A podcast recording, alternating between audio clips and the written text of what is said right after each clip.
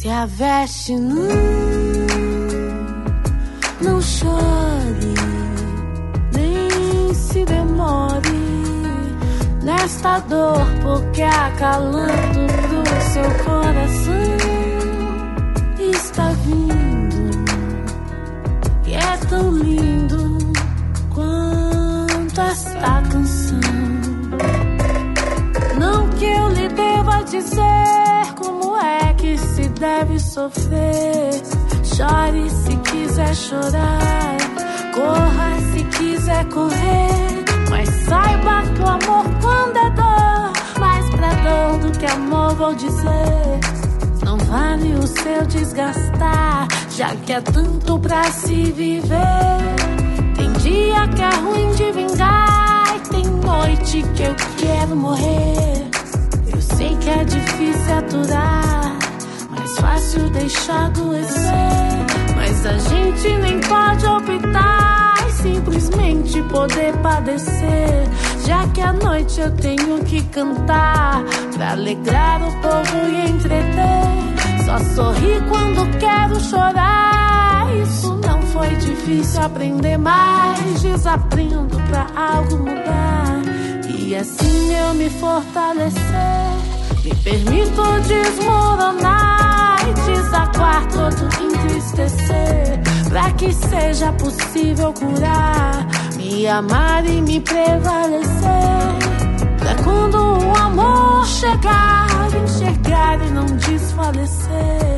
Sem abuso, ser e desfrutar de uma fonte de um belo querer. Olá, manas, manos e seres humanos. Eu sou Renata da S e essa maravilhosa que vocês acabaram de ouvir é Tássia Reis. A música Se a Veste Não, que eu sugiro que vocês conheçam não só a canção, mas a artista melhor. E ela começa o nosso cast de hoje como um, um acalanto, um carinho para a alma, porque sim, a gente está precisando aprender a falar algumas coisas, e quando eu digo a gente, obviamente eu estou me incluindo, porque nós mulheres aprendemos muitas coisas ao longo da nossa, das nossas vidas e essas coisas acabam calando as nossas vozes de 10 coisas que todas as mulheres precisam aprender a dizer para poderem dizer quando quiserem. A ideia para o episódio de hoje surgiu quando eu vi um meme na internet que falava toda mulher precisa saber dizer isso, isso, isso e aquilo e eu parei, li e falei a verdade. A gente não pensa nas coisas que a gente precisa saber dizer, nem nas coisas que a gente não se permite dizer porque ao longo das nossas vidas a gente vai ficando tarefeira. Eu gosto muito dessa palavra, tarefeira, que é aquela pessoa que fica na tarefa, vai fazendo, fazendo, fazendo, cumprindo tarefas, cumprindo listas, é, listas de como deve agir, de como deve falar, de como deve se portar, das coisas que dependem dela, das obrigações, das responsabilidades, enfim. É, eu sou uma pessoa bastante tarefeira e eu sou uma pessoa listeira, eu faço muitas listas. E aí eu resolvi que eu ia fazer uma lista do bem, que é essa lista aqui. 1. Um, você me interrompeu. Ou não terminei de falar. Quantas vezes na nossa vida a gente está no meio de um diálogo e alguém interrompe? Isso é comum e às vezes é normal, uma conversa, tá tudo bem. Porém, em 2017, ligada nessa história de que os homens interrompem mais as mulheres do que as mulheres interrompem os homens, por hábito mesmo, por machismo, ou porque eles acham que o que eles têm a dizer é mais interessante do que a gente está falando. É, uma pesquisadora lançou um aplicativo é, para contagem de vezes que as mulheres eram interrompidas. Foi mais para chamar atenção, os dados não são precisos, mas de fato é, esse aplicativo mostrava a quantidade de interrupções. Isso não acontece só na nossa casa, com o nosso parceiro, ou com o nosso irmão, com o nosso pai. Uh, os homens interrompem as mulheres em todos os ambientes, mais do que as mulheres interrompem os homens. Seja no mundo corporativo, nas relações sociais, naquelas conversas de bar, às vezes, que você está tendo com seu primo, com quem. E os, as, os americanos chamam isso de man interrupting, ou seja, o homem que interrompe a mulher. Ah, tem também uma outra categoria dessa mesma prática, que é o mansplaining, que é quando o homem explica o que a mulher está dizendo porque ele acha que de alguma forma ele entende melhor do que ela está falando do que ela.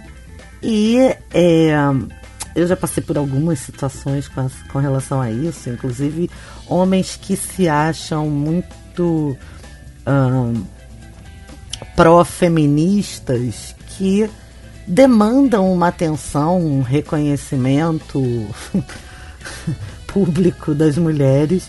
E uma coisa que eu aprendi com uma outra pessoa conversando nessa mesma situação com um desses homens é que uh, o tempo que a gente passa, que a gente perde se defendendo ou explicando o feminismo para os homens ou contando para eles o que, que é o nosso lugar de fala, o que, que a gente passa e como eles de fato não têm propriedade para explicar o feminismo ou a vida da mulher, o sofrimento feminino, que eles podem se identificar e agir como gente normal, agir como gente boa ao invés de ser um homem boy lixo, eles podem simplesmente não demandar esse tempo, porque o tempo que a gente perde, ou a gente se defendendo deles, ou a gente explicando para eles que eles não têm condição de explicar, é o tempo que a gente tem e que é precioso para levantar uma outra mulher.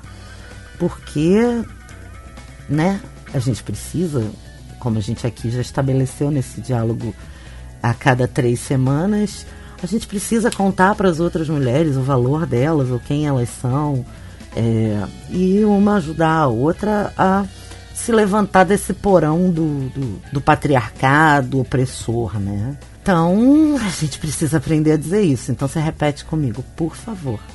Você me interrompeu. Ou não terminei de falar.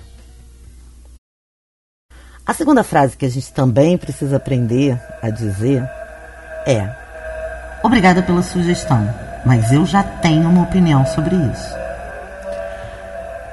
Ah, ou qualquer variação dessas frases, tá? Não são para serem ditas desta forma, mas para que você reflita que você de fato já tem uma opinião.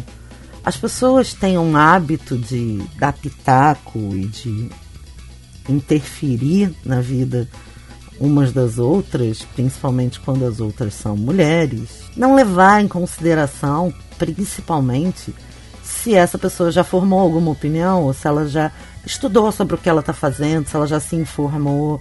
É, não sei, pode ser qualquer coisa, pode ser sobre o jeito que você cuida do seu cabelo, ou sobre o jeito que você é, posiciona a sua chave de casa ou do carro, ou como você faz alguma coisa na sua vida. A gente precisa poder dizer que a gente já tem uma opinião sobre, sobre as coisas, porque a gente precisa aprender a tratar os pitacos das pessoas como pitacos e não como novas ordens mundiais a serem seguidas. É, e também deixar bem claro que nessa hora um risco que a gente corre é da gente ficar excessivamente preocupada com o que os outros estão pensando da gente. Quando a gente já está fazendo alguma coisa, a gente precisa aprender a se permitir tentar primeiro do nosso jeito. A gente precisa investir o nosso tempo para fundamentar as nossas opiniões e visões, é, mas também não ficar se demorando em se justificar ou perdendo tempo tentando ser aceita porque não é porque a outra pessoa faz uma coisa de um jeito diferente do seu que ela tem o direito de regular ou uh, ensinar a você antes de você fazer do seu jeito. É muito importante que você tenha liberdade para escolher a forma como você vai fazer as suas coisas. Então, tratar pitacos como apenas pitacos é bem importante, sabe? Para a gente não cair nessa armadilha de ficar se sentindo julgado o tempo todo. 3. Isso está me deixando desconfortável. É muito importante a gente saber o nosso limite. É muito importante a gente saber também colocar limite nas outras pessoas.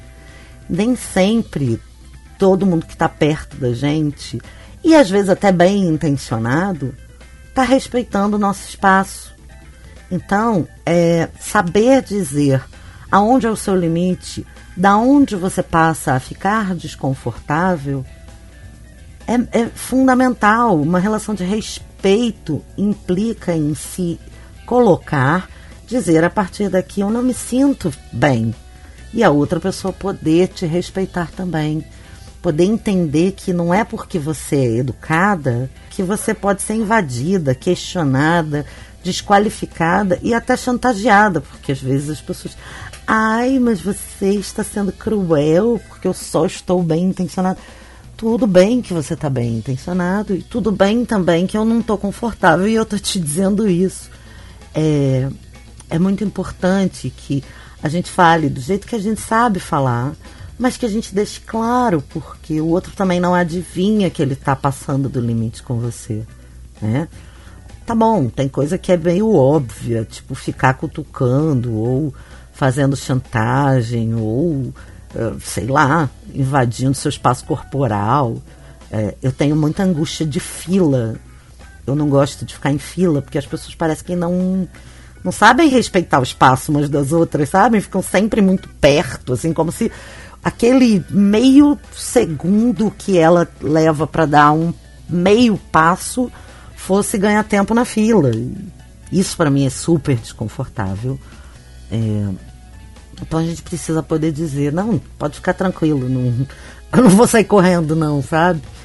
É, então é uma coisa que as mulheres vão se adaptando ao desconforto muito rapidamente a gente vive séculos e séculos de desconforto, invasão e né, opressão mesmo. A palavra é essa. Então, a gente precisa delimitar melhor a nossa zona de desconforto para poder dar um limite que deixe a gente mais leve. Leve é a palavra. Então, repete comigo. Isso está me deixando desconfortável.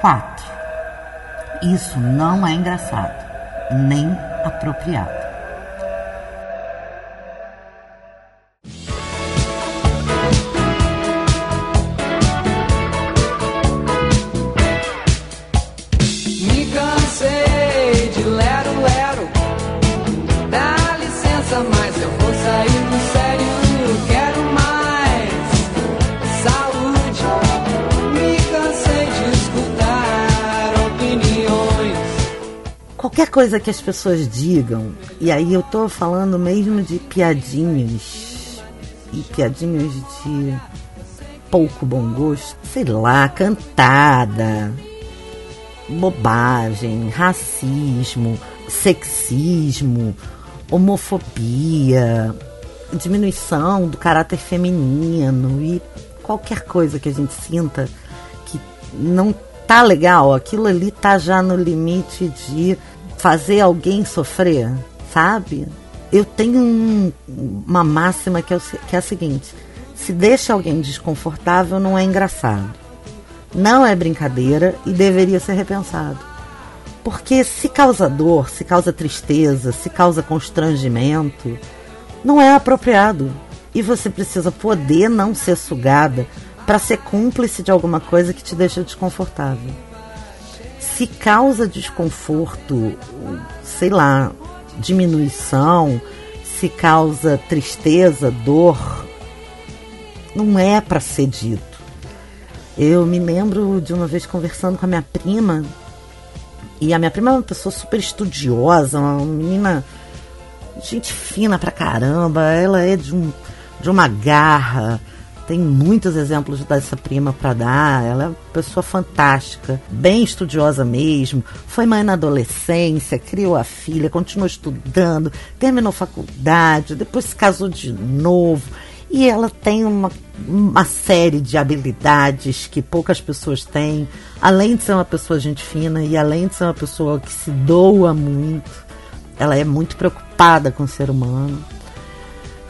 E essa prima comentou comigo que ela tinha uma certa insegurança por ser loura, porque ela ouviu a vida inteira a piadinha da loura burra.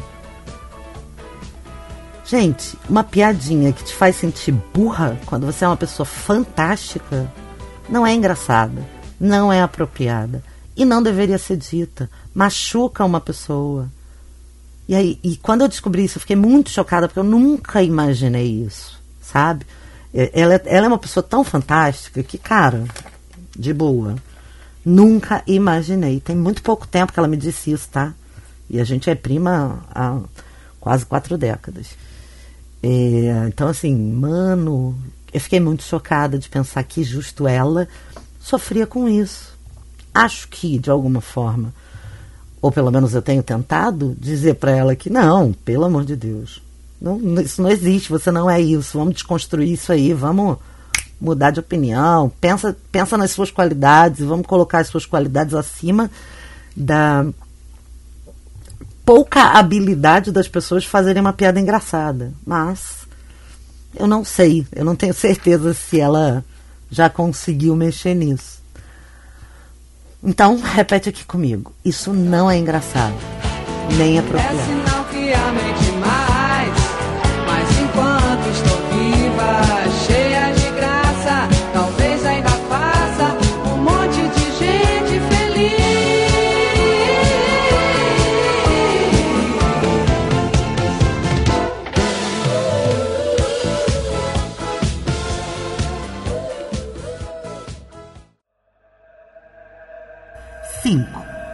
não dou conta sozinha, ou eu preciso de ajuda, ou essa obrigação não deveria ser só minha.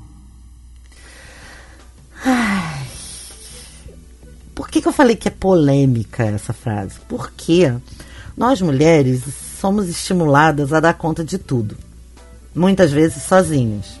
Eu acabei de, de dar o exemplo até da minha prima que foi mãe adolescente e apesar de ter tido lá apoio. Quem segurou a marimba foi ela, tá?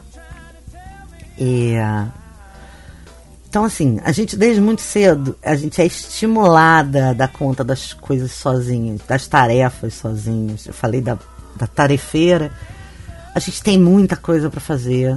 A gente sempre tem muita coisa para fazer. E quando a gente não tem coisa para fazer, muitas de nós, e aí eu inclusive, que é um exercício diário para mim, tenho que parar e dizer: não, não vou ficar inventando coisa para fazer agora, não. Mas muitas vezes eu invento e não funciona nada, eu falo e não, eu mesma não escuto. E é ótimo, é ótimo a gente se sentir poderosa, é ótimo a gente ver que a gente pô, acabou o dia com aqueles 25 itens da nossa lista ticados, ou que a gente acabou o dia, olhou para o lado e falou: caraca, dei conta de tudo.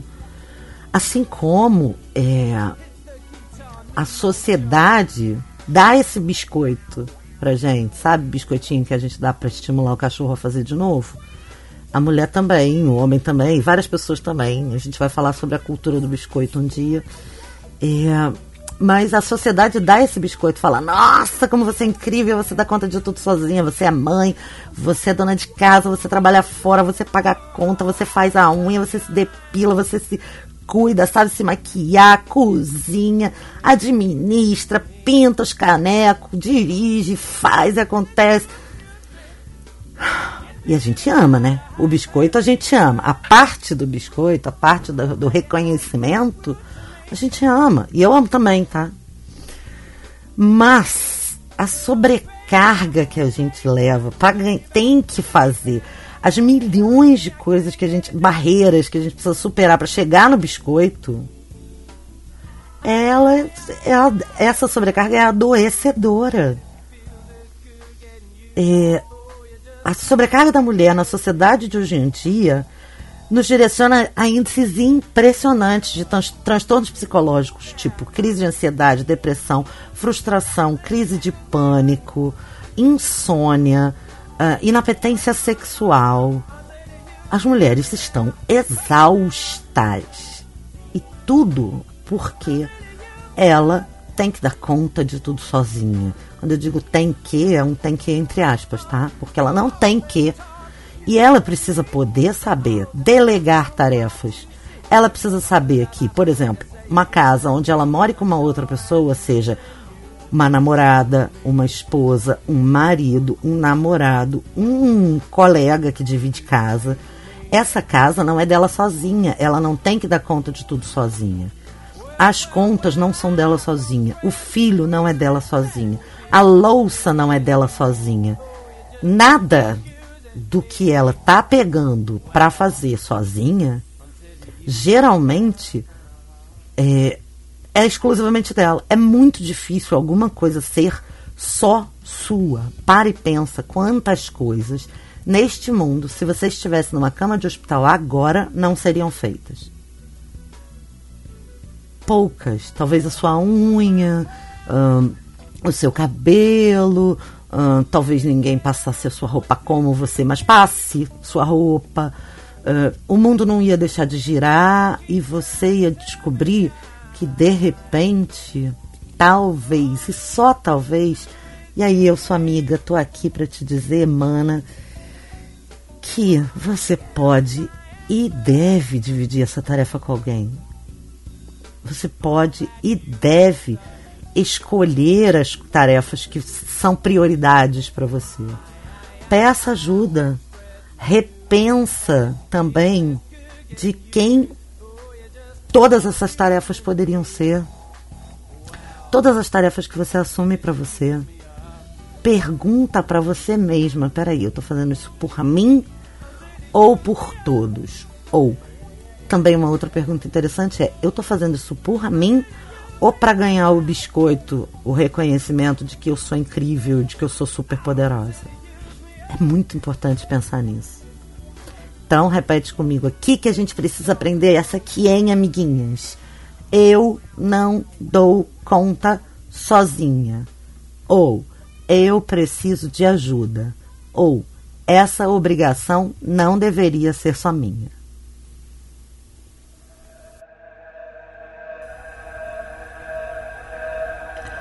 6. Eu não quero. Bom, eu acho que essa 6 não precisa de muita explicação, né? Mas precisa ser pensada. A gente precisa lembrar que a gente pode não querer alguma coisa. Principalmente se for alguma coisa que nos fere psicologicamente, emocionalmente ou fisicamente. É um direito assegurado por lei não ter o, o seu desejo invadido, mas a gente, na hora do desejo ali de fazer alguma coisa, a gente acaba se impondo querer. Então, essa libertação, ela precisa acontecer. Para a gente querer, e aí eu vou juntar com a próxima frase, para a gente poder querer, a gente precisa se conhecer. E aí sim a gente precisa poder ser livre de ter que querer ou de ter que aceitar tudo. Repete comigo aqui. Eu não quero. Eu preciso disso. Do que, que você precisa? Para um momento, respira olha para dentro, se consulta e me diz do que, que você realmente precisa. Dá uma olhada nessa coisa que você realmente precisa e vê quem pode te proporcionar isso. É você mesmo? É uma outra pessoa? Agora você pode prestar atenção em satisfazer a sua necessidade. Como assim? A gente precisa pensar no seguinte: as pessoas com as suas necessidades satisfeitas, elas são mais tranquilas e elas funcionam melhor. Vamos lembrar dos bebezinhos. Um bebezinho que ainda não sabe se comunicar, ainda não sabe controlar as suas emoções e as suas reações, é, e também não está entendendo muito bem o que acontece, ele é, é, é diretamente guiado pelas suas necessidades. Um bebê precisa dormir, ele precisa comer, ele precisa comer, né? Mamar ou se alimentar. Ele precisa fazer cocô, ele precisa estar tá limpo, ele precisa fazer xixi, ele sente dor e ele precisa não estar sentindo dor para estar tá bem. Ele precisa de colo, né? Ele precisa de muito pouca coisa, que são as necessidades basicamente fisiológicas e algumas emocionais, segurança, tranquilidade, etc. Bom, um bebê, quando ele está desconfortável, é porque ele está com alguma necessidade não atendida. Quando essa necessidade não está não tá atendida, o que, que ele faz? Berra. Você vai lá, mãe, pai responsável, vovó, titia, vai lá, pega o bebezinho e investiga qual é a necessidade. Você olha se a fralda tá suja, você olha se o bebê tá sujo, você olha, vê se o bebê tá com cólica, mexe no bebê, vê se o bebê tá com fome, vê se o bebê tá com sono, precisa ser ninado, etc. Se tá com frio e tal. Você vai lá e atende essa necessidade. E geralmente, o que, que acontece? O bebê se acalma e fica melhor fica bem, passa para um outro passo de ou interagir ou descansar, etc. A gente também é assim, tá? A gente continua sendo o mesmo ser que um dia foi bebê. Só que a gente presta muito menos atenção nas nossas necessidades do que nos nossos deverias. E a gente vai aprendendo isso com a vida. É claro que eu não estou aqui falando para você chutar o balde e viver de dormir, se lavar, fazer cocô, xixi e comer. Não é isso que eu tô falando para você. Eu só tô falando para você que tem umas necessidades aí e algumas emocionais, depois que a gente aprende a lidar com sentimentos, que elas são necessidades. Então que antes de você conseguir dar um próximo passo, o ideal é que você consiga atender a sua necessidade a gente funciona melhor quando está tudo bem. Então, é, esse exercício de parar, se olhar, ver qual é a necessidade, quem pode atender e tentar atender essa necessidade, ele é muito fundamental, porque a gente faz pouco mesmo. Aí eu, obviamente, vou recomendar que você busque terapia também, né? Porque o autoconhecimento ele é muito importante, não muito importante, ele é fundamental para a gente discernir entre o que a gente acha que a gente precisa, entre o que a gente acha que a gente deveria fazer, entre o que a gente acha que é urgente e entre o que a gente realmente precisa.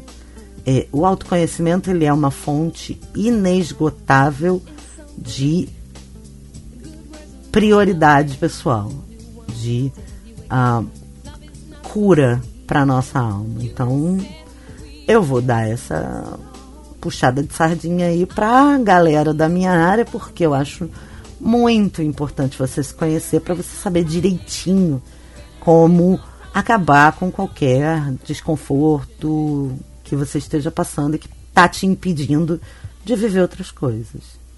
Então repete aqui comigo. Eu preciso disso.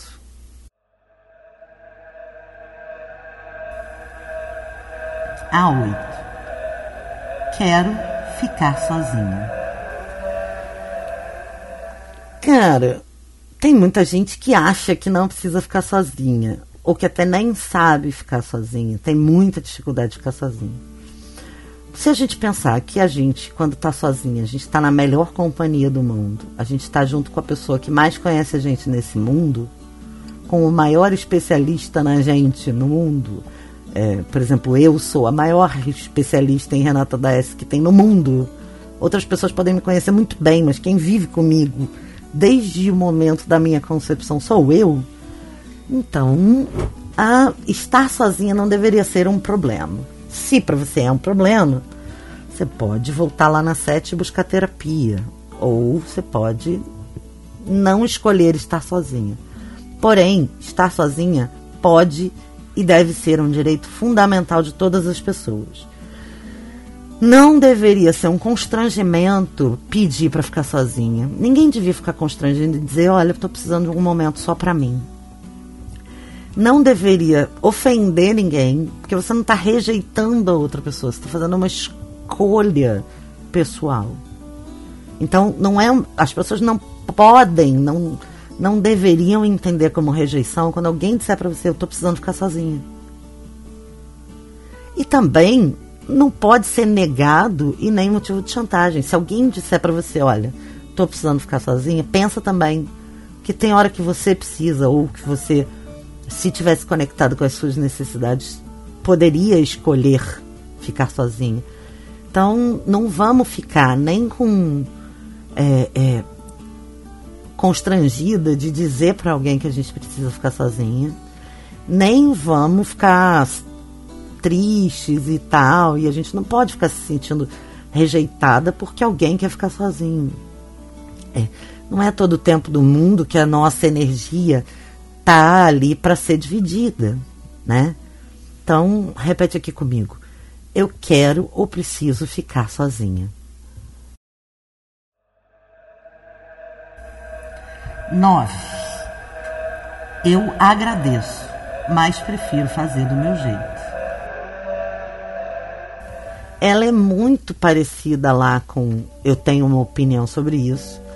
É, mas aqui eu estou relacionando mais ela com a frase 5 de não dou conta sozinha, sabe? Porque no 5 eu falo para você dividir as tarefas e não se sentir fundamental e exclusiva. Aqui no 9 eu tô te falando de preferir, de escolher fazer sozinha é diferente de ter que fazer sozinha e de ter que dar conta sozinha. É uma escolha pessoal, seja por mania, que também às vezes a gente tem mania, né? Vamos admitir aqui que a gente tem mania de querer fazer as paradas é por controle, que a gente quer fazer do nosso jeito, que a gente quer mandar na parada toda. E não pense que o galo que canta aí não canta aqui, porque canta. E canta alto. Mas é, às vezes a gente pode escolher fazer do nosso jeito. É, eu tenho um problema gravíssimo de alguém mexer nas minhas panelas. Eu amo cozinhar. E quando mexe na minha panela, eu espero que seja alguém íntimo para eu poder dar um. Sai daí! Mas é, dificilmente alguém não íntimo mexe na minha panela, até porque eu bloqueio com o corpo. Mas assim, eu acho o máximo quando as pessoas escolhem cozinhar juntas e fazer as coisas juntas. A gente tem que ser livre para escolher, sabe? Tem algumas pessoas com as quais eu cozinho junto, sabe? São poucas e boas. São poucas e que eu bato um ping-pong maneiraço. Ping-pong não, frescobol, porque a gente joga junto e não contra e que é muito maneiro e são momentos de muito prazer, geralmente acompanhados ou de um vinho ou de uma cervejinha, uma coisa bem descontraída e sem muita obrigação. Agora, quando eu tô na tarefa, não mexe na minha panela, faz gentileza, não faz isso comigo, sabe? Então, assim, isso serve como uma metáfora para todas as outras coisas da vida. Eu agradeço, mas eu prefiro fazer do meu jeito não é mesmo? E por fim, não é bem uma frase, são três letrinhas, todas bonitinhas, difíceis de dizer. A coisa número 10 que toda mulher precisa aprender a dizer é não. Não. Vamos começar a treinar já desde agora. Fala não. Não. Não importa se a gente está falando de um não na área sexual, se a gente está falando de um não no trabalho, se a gente está falando de um não para os filhos, se a gente está falando de um não para um programa em família, se a gente está falando de um não para o descanso, se a gente está falando de um não para uma saída com os amigos, se a gente está falando de um não para uma amizade falsa, a gente precisa aprender a dizer não. O seu não é um direito seu. E o seu não não tem que dizer respeito ao outro. Quando uma negativa sincera do seu coração, quando alguma coisa lá no teu sexto sentido está tá te dizendo não, é não. Todo mundo precisava ser ensinado, desde sempre, a parar no não. Eu sei que criança é difícil, criança. Eu tenho um amigo que diz que a única coisa que a gente não precisa ensinar para uma criança é desobedecer. É, mas o não, ele, ele tem pouco respeito na vida da gente, sabe? Porque, e principalmente na vida das mulheres. Às vezes a gente diz não e as pessoas dizem, ah, ela está dizendo não só para fazer charme, só para a gente insistir. E não. E a gente precisa aprender a dizer aquele não que eles respeitam. A gente precisa aprender a dizer um não que é pare. Não. Pare. Treina comigo. Não. Pare. Sabe por quê?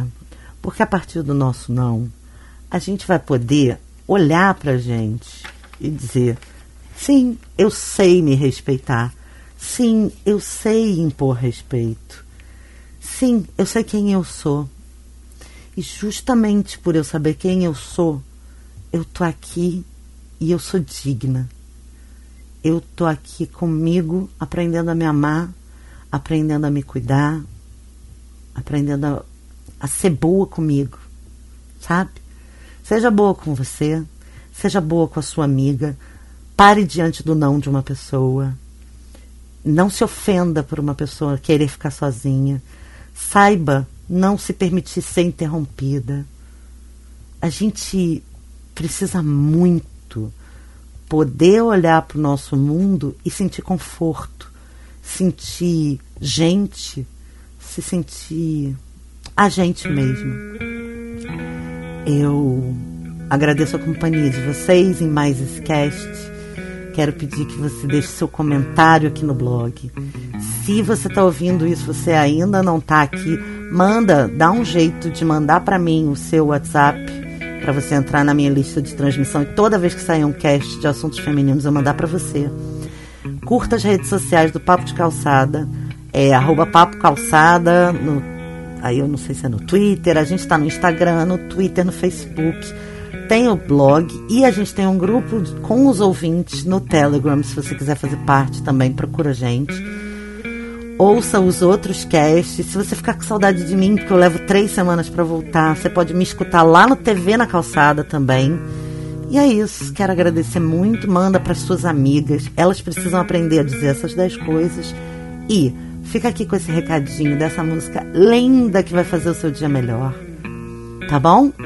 Um beijo, obrigada e valeu! Quantas vezes me olhei no espelho e não me reconheci.